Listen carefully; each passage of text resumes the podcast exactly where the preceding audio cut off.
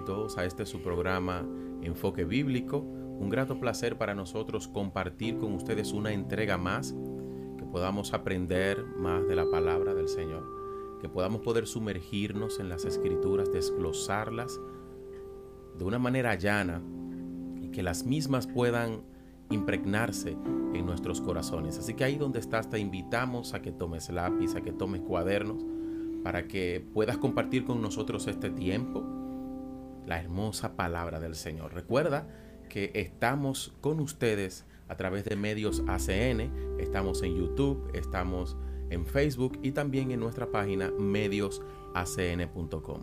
Como de costumbre, le damos la bienvenida a Alexandra, que va a estar con nosotros nueva vez compartiendo un tema interesante. Así que ahí donde están ustedes les invitamos a todos los solteros, a todas las solteras, que se den cita con nosotros porque vamos a hablar acerca de la soltería.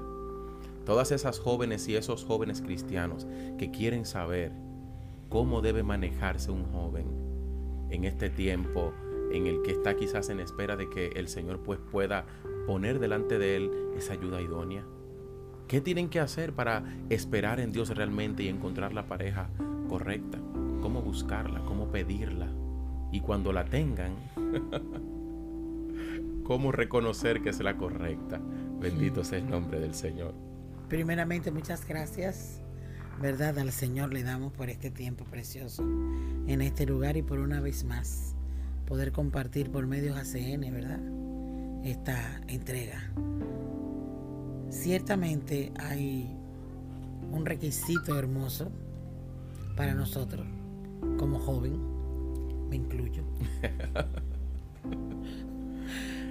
Pienso que es muy hermoso cuando nosotros dedicamos nuestras vidas al Señor en cuanto a la soltería, porque la misma Biblia dice que las casadas se ocupen de sus esposos y la soltera de Dios.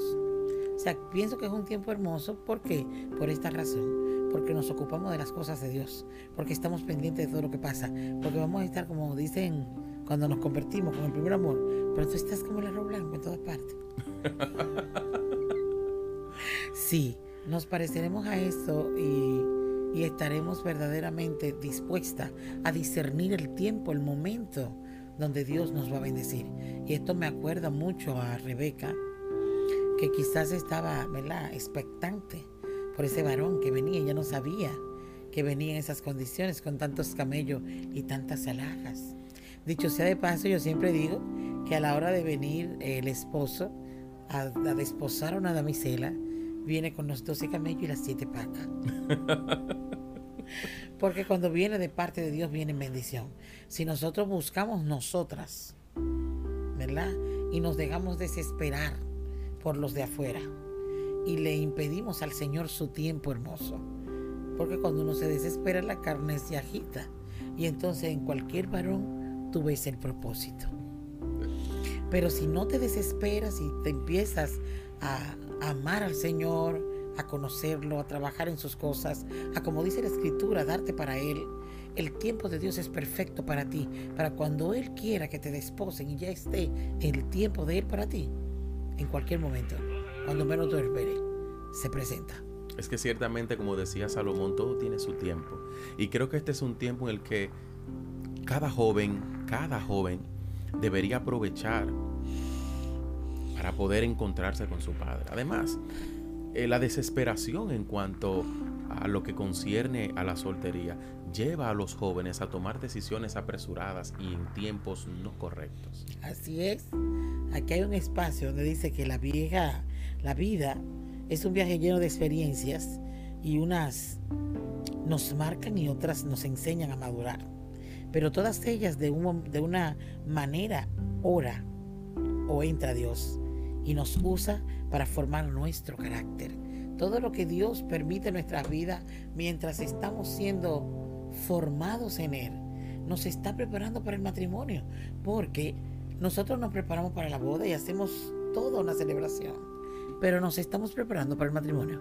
para tener un matrimonio verdadero, duradero, para tener un matrimonio estable, lleno del Señor, donde Jesús es el centro. Nosotros siempre pensamos en la decoración, en el lugar, en todo lo que va a pasar en un momento que quizás dos o tres horas es dura. Pero lo que sigue de ahí es para toda la vida. En medio de la soltería se forjan los esposos correctos y las esposas correctas. Es ahí donde aprendemos. Es ahí donde realmente podemos ver en el Señor los fundamentos correctos que tenemos que tener. Principalmente los hombres, porque creo que es muy importante que los jóvenes de hoy en día puedan reconocer y puedan entender en medio del proceso en el que están ahora, aprovechar el tiempo y dedicarse a buscar ser hombres de Dios, ser jóvenes de Dios. Amén. Ser llenos de Dios y estar encaminado en lo que el Padre tiene, el proceso, el tiempo esperado que Dios tiene para ellos, para que cuando llegue el momento entonces en el que pasen de una etapa a otra, pues podamos tener matrimonios fortalecidos. Así dice, dice también cómo alcanza la plenitud como soltero y alcanzarás la plenitud cuando tengas pareja. Eso es muy importante porque yo no, no me siento plena. Muchas veces nosotras las mujeres decimos, no me siento plena porque estoy sola. Y para yo tener plenitud tengo que tener a alguien. No, pero entonces yo necesito que tú te sientas pleno o plena en Dios para que tú puedas tener plenitud con tu esposo. Porque si tú ahora no te sientes bien, si tú ahora no te encuentras a ti mismo, a ti misma, si tú ahora no sabes la dirección, cómo vas a asumir las responsabilidades, cómo te quieres enfrentar a un matrimonio, no es un juego de niños. Es una vida unida. Y tú te vas a topar con un carácter diferente al tuyo, con una personalidad diferente y con otra cultura quizás. No lo educaron como a ti. Entonces, para tú poder tener respuestas a ese matrimonio, cuando llegue el tiempo de Dios y estar plena en ese matrimonio, tú necesitas prepararte y necesitas darle el tiempo a Dios para madurarte, para que con todo lo que Él está permitiendo a tu alrededor te forme y salga de ti el hombre que Dios quiere, la mujer que Dios quiere, para tener una vida plena y un matrimonio agradable al Señor. Amén. Me alegra muchísimo con, o sea, me gusta esta, esta parte de Rebeca, porque ella estaba eh, en el expectante, pero dispuesta, y estaba en su casa tranquila. Dios le habla a Abraham y Abraham se propone tener su nuera correcta, de donde dice Dios que debía venir. Y se ocupó, eh, yo quiero que me entiendan, se ocupó del varón, no era hembra. Fue de Isaac, el hijo de la promesa. Abraham se ocupó de tener la esposa correcta. Nosotros los padres no solamente debemos ocuparnos de lo que viene con la hija, no, también del hombre, porque tenemos que saber qué clase de mujer entra a mi casa ¿Cuál es la perspectiva de aquella mujer que va a educar a mis hijos, que son mi descendencia? Entonces Dios nos manda por las escrituras a que nosotros también cuidemos a nuestros hijos, varones, de que no toman la mujer incorrecta y de que se casen en el orden de Dios con el tiempo de Dios y la espera del Señor para este acontecimiento. O sea que los padres en medio de la soltería de sus hijos tienen una responsabilidad muy importante. Y ojo, no imponenda sino tenemos que estar como guardianes espirituales orando para que nuestros hijos, el Santo de Israel que ya tiene señalado, que ya sabe lo que va a pasar, que ya tiene el control de nuestras vidas y que tiene en su calendario el orden de las cosas. Él tiene el día donde mi hijo va a ser desposado correctamente si yo lo oro y lo guardo en oración para que ese día llegue tranquilo, deshaciendo todas las artimañas del enemigo para que ellos sean bendecidos. Usted sabe que en medio de la soltería, pues nosotros tenemos que acontecimientos que pueden pasar mucho con los jóvenes eh, de ahora, de hoy en día, y es el tema de las pasiones desordenadas en la soltería. Tremendo. Tú estás como Maciel metiéndome profundo. Ciertamente, las pasiones desordenadas. Vamos a buscar dónde está eso en las escrituras para avalarlo con este verso tan tremendo donde Salomón nos manda, ¿verdad? Que huyamos y donde también Timoteo habla de esto, ¿verdad? Que huyamos de las pasiones eh, juveniles que vienen desordenadas por eso, porque son juveniles y tienen toda la fuerza. Y ya ustedes saben, viene como, como caballo desbocado, a galope. Entonces, si no tenemos una instrucción correcta, si no tenemos a alguien que de verdad esté estableciendo parámetros sobre nuestras vidas, podemos perecer por falta de ese conocimiento, creyendo que lo estamos haciendo todo bien. Pues en el libro de Segunda de Timoteo, capítulo 2, verso 22, pues vemos al apóstol Pablo hablarle a Timoteo y le dice, huye también de las pasiones juveniles y sigue la justicia, la fe, el amor y la paz con los que de corazón limpio invocan al Señor. Ah, qué bello. Eso es precioso. Vamos a dar unas ojeadas por las escrituras sobre la sobre la soltería, porque habla mucho, Pablo habló mucho de esto y también en los proverbios, ¿verdad? De la forma en la que nosotros expectantes estamos cuidando nuestras vidas y nuestros cuerpos, que no son nuestros, que son prestados como casa de campaña para que estemos aquí y que tenemos que guardarlo como instrumento de justicia para Dios. Porque así lo dice la escritura. ¿Acaso creen ustedes que el cuerpo de ustedes? No, es de Cristo. Él habita en él y nos permite usarlo mientras estemos en la tierra. Por eso dice que cuando nos vayamos tendremos un cuerpo glorificado, porque este se queda. Este no aguanta el reino, ni tanta gloria. y entonces dice que la etapa de la soltería es para dedicarnos por completo a Dios y para conocer quiénes somos y a qué fuimos llamados. Es una, una etapa para prepararnos terrenalmente y espiritualmente. Y es una etapa donde Dios nos enseña a depender totalmente de Él. Si en el tiempo de la soltería jamás te sentiste completo en Dios, mucho menos lo estará con, cuando tengas tu pareja. Eso mismo fue lo que hablamos ahorita. Entonces ahí entramos, cuando dependemos del Señor se acalla y se calma el cuerpo, se calma la carne, se calma todo lo que tenemos como galope desbocado.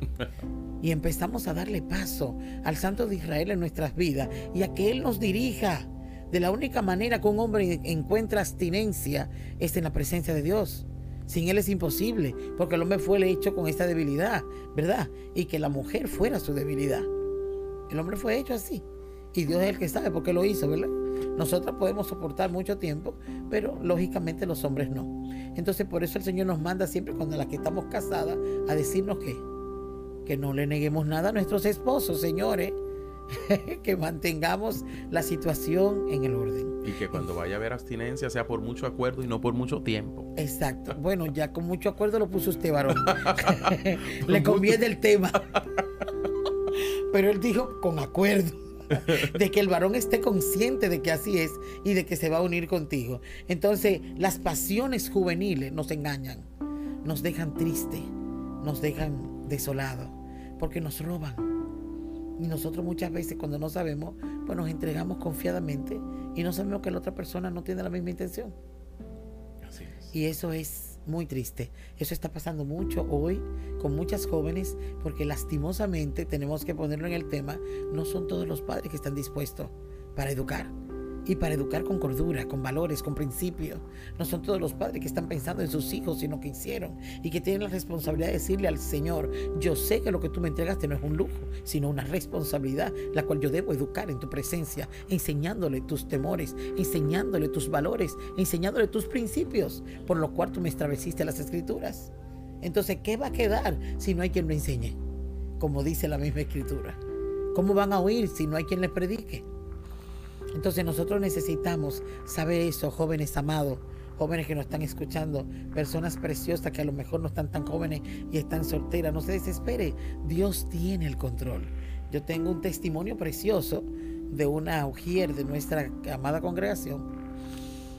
Ella tiene 50 años, tenía en ese momento. Y yo no lo sabía porque se veía como era morenita, agachada, y parecía como de 40, y flaquita y cosas.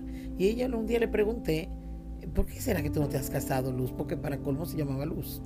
O se llama Luz. Y me dijo, porque no hay hombre para mí. Digo, yo, ¿cómo que no hay hombre para ti? Dios nunca dejó a nadie desprovisto. Y tu costilla debe andar por ahí. A lo mejor tú no te las has encajado.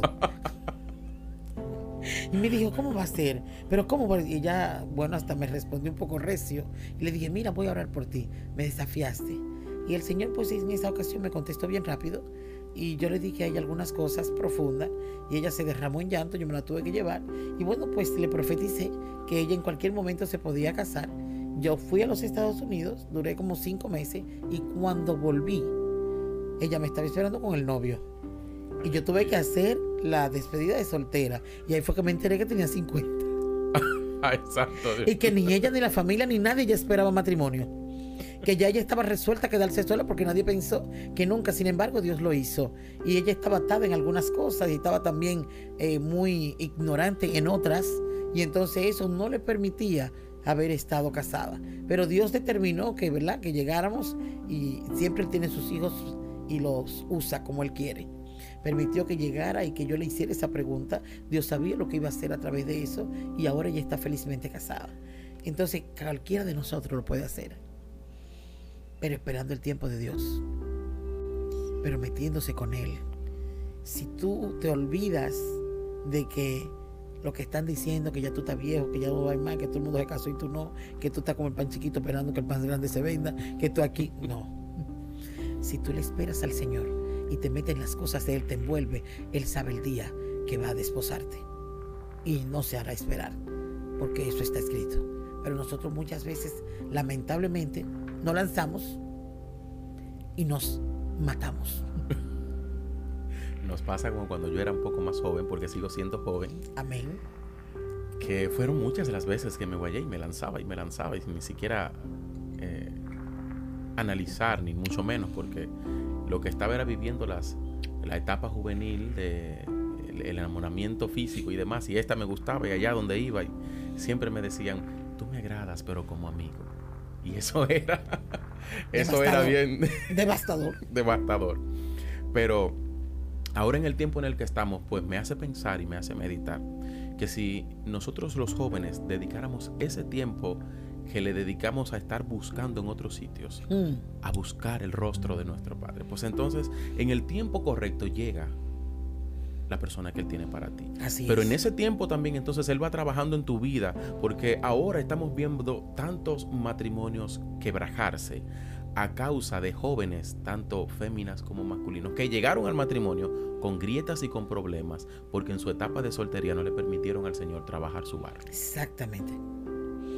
Tú has dicho una verdad muy grande y corrobora con lo que estoy diciendo ahora, con lo que te estaba diciendo ahorita, porque es la preparación que Dios quiere. Por eso Él puso en las escrituras, nada que está en las escrituras deja de tener validez, sino que tiene una importancia profunda para lo que vamos a hacer en todo en el Señor. Y cuando Él dice que las solteras tienen cuidado de su Señor, no es que Él va a dejar soltera, es que van a cuidar al Padre, de hacer las cosas del Padre, e huir lo que Él quiere, aprender a obedecer, aprender a sujetarse. Porque si yo no me sujeto a Dios, ¿cómo voy a sujetar a mi esposo? Si no me sujeto a las personas que tengo por autoridad, ¿verdad? ¿Cómo me sujeto a mi marido? Si yo no aprendí sometimiento, no lo voy a tener en mi matrimonio. Yo voy a dar en el matrimonio lo que yo estoy viviendo en mi soltería. Entonces ahí están las pasiones, ¿verdad? Quiero vivir ya, ahora, lo quiero ahora, es que me gusta. ¿Y a eso dónde te lleva? Porque después, ¿qué? Yo estoy trabajando con una jovencita que apenas cumplió los 19 años y ya tiene 5 con el novio, con el novio marinovio. Y le digo, ¿qué vas a hacer? No, ahora le vi tantas cosas y pienso que no voy a casar con él, pero ya después, ¿verdad? De todo. Ahora le vio de todo.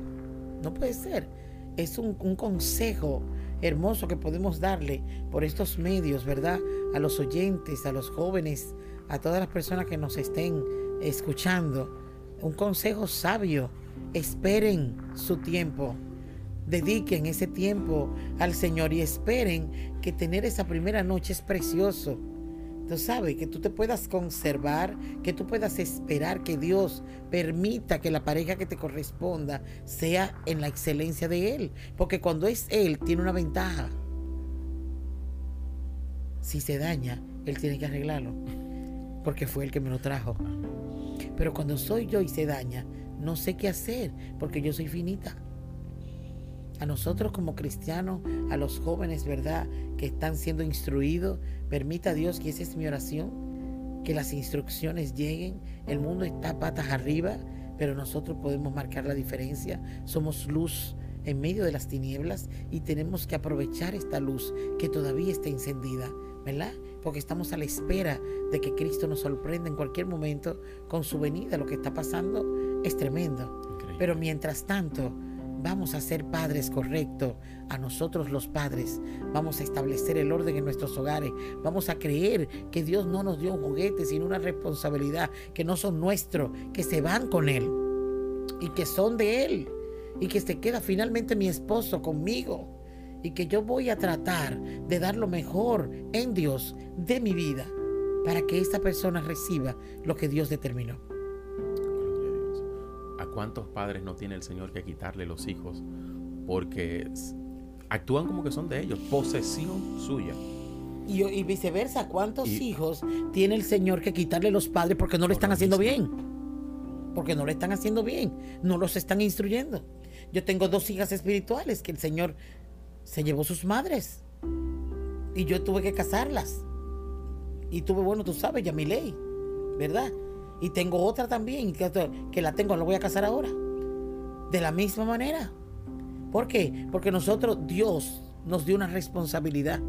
Somos atalayas. Vemos el mal antes de que llegue a la casa para detenerlo en oración. ¿Verdad? Y somos guardianes espirituales de nuestra familia para que el Santo de Israel se glorifique en ellos. Él nos dio una responsabilidad y nos va a preguntar qué hicimos con esos talentos que Él nos dio. Y dentro de esos talentos están nuestros hijos. ¿Verdad? Correcto. Son plantíos de Jehová, son aljaba del Señor, están metidos donde se mete, donde dice la espada, ¿verdad? La, la, la vaina. Se establece esto. Y si yo reconozco que el Santo de Israel está en mí, y que me dio esta responsabilidad. Yo voy a buscar en su palabra cómo desarrollarla para hacerlo lo más parecido a lo que él determinó. Así es. Entonces, padres, no es responsabilidad de la iglesia instruir a tus hijos, educar a tus hijos, es tu responsabilidad. Es a ti que Dios te va a pedir cuenta por lo que hiciste con tus hijos, por lo que le enseñaste. Pero no solo eso, sino que los padres tienen que aprender a vivir correctamente la, en la voluntad del Señor y hacer la voluntad de Dios, porque esto es lo que aprenden los hijos y lo aprenden más rápido viendo lo que hacen sus padres que leyendo. Dame tus acciones. Yo me quedo con tus acciones, aunque me gusten tus palabras. Y es necesario nosotros accionar.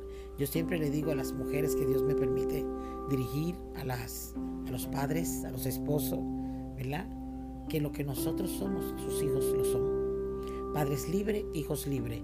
Padres atados, hijos atados. Tú cambias la atmósfera en tu casa cuando Dios es el centro y tú lo llevas correctamente. Una cosa es lo que tú le dices al público y otra cosa es lo que tú tienes como vivienda por dentro, en tu interior. Entonces tú puedes tener poder y autoridad en el público cuando tu intimidad está donde debe estar. Tu intimidad tiene que estar con el rey. Lo que hay en ti tiene que ser moderado, porque el Santo de Israel solo bendice y establece y dirige y forma y honra a los que le son fieles, a los que lo honran y a aquellos que guardan su palabra. Gloria a Dios. Yo creo que un ejemplo maravilloso acerca de lo que es honrar al Señor y apartarse para Dios lo tenemos en José. Sí. Maravilloso. Se encontró en una situación sumamente delicada con la esposa de el que en ese momento era su jefe, pero la actitud de este joven, de Potifar correctamente, la actitud de este joven por el respeto hacia el Señor, por el amor hacia el Señor, por el obedecer al Señor, fue tanto que prefirió salir huyendo. Entonces los jóvenes de hoy en día pueden también correr a lo que no es grato delante del Señor. Así es. Podemos negarnos. Ahí es donde hablamos de huir de las pasiones juveniles. Yo sé que fue difícil porque el hombre, ¿verdad? Se solivianta, como dice un compañero puerto platiño. Pero cuando tú tienes la conciencia llena del Señor, prefieres huir antes que pecar.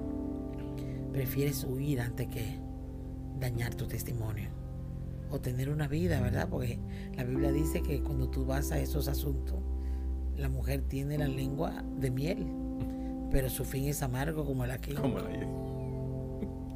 Entonces es necesario caminar en el orden que Dios quiere. Nosotros tomamos mejor las veredas que Dios determinó. Y esta, como dicen las veredas torcidas, es la endereza, pero cuando yo se la entrego.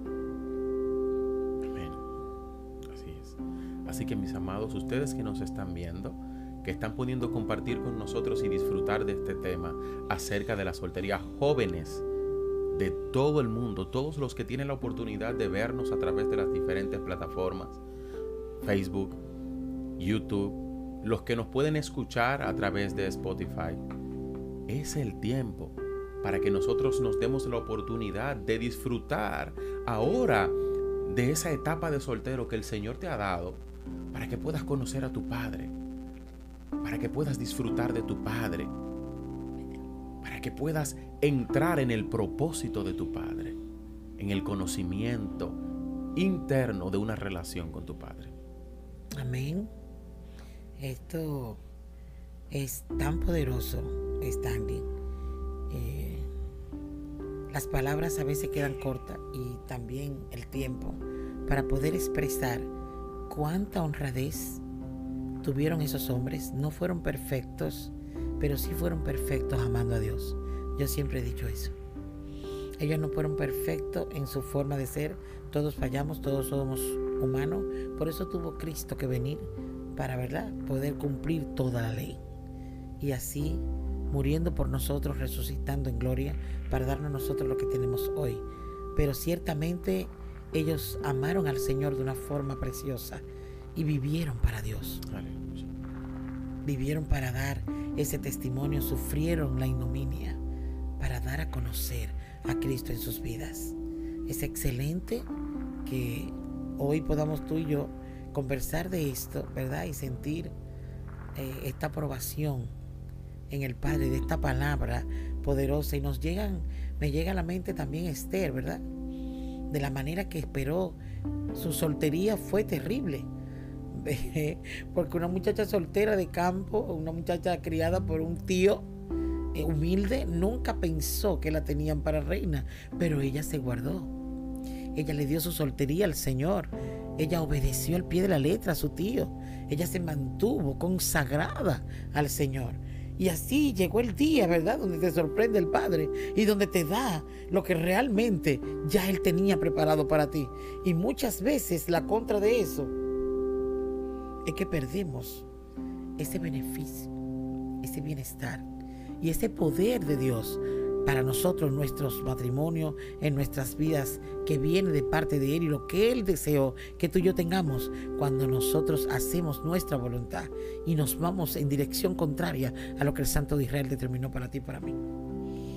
Esther tuvo el reinado y tuvo, fue una preparación preciosa la prepararon para reina, para pensar como reina, para caminar como reina. El Señor permitió que el, que el eunuco en ese momento, el único del rey, pues le pusiera mejor atención. Dios puso gracia sobre ella, pero la gracia, Esther la ayudó. ¿Con qué? Con su comportamiento. Fue sencilla, fue humilde, mostró lo bien educada que fue, los principios que le dieron. Y todo lo hizo con sutileza, siempre agradecida y poniendo lo mejor para Dios. Entonces podemos ver cómo Dios nos bendice cuando menos lo esperamos, porque el matrimonio de Rebeca fue así, de repente, ¿verdad? Y te encontraron trabajando para Dios, te vamos a bendecir. Te establecieron, te estableciste. No te importe si tú estás trabajando, si estás haciendo para el Señor alguna actividad, si estás poniendo tu corazón en esto, tú estás tranquila o tranquilo. Dios tiene el día de tu bendición. En cualquier momento llega lo hermoso que Él preparó para ti. Y no sabemos si es un reinado, ¿verdad? Así es. O la presidencia para los hombres.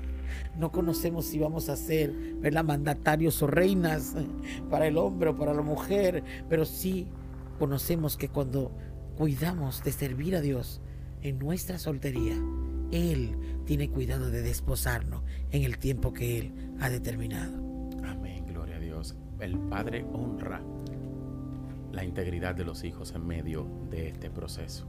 Él lo honra.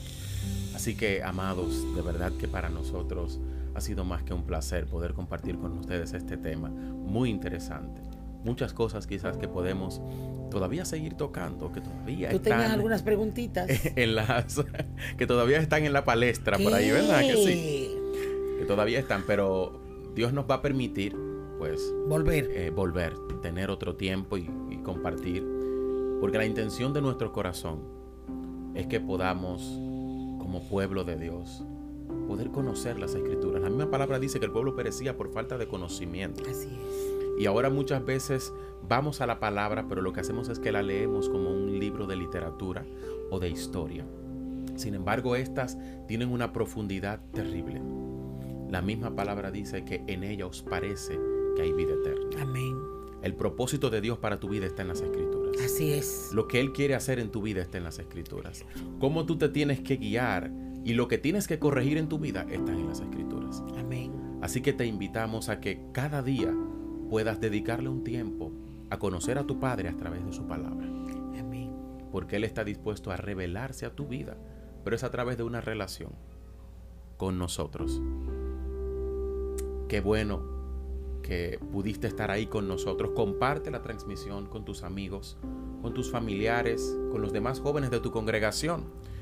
Pídele permiso a tu pastor, proyectalo en uno de los cultos de jóvenes y vas a ver que el Señor va a bendecir tu vida y la de los tuyos de una manera especial.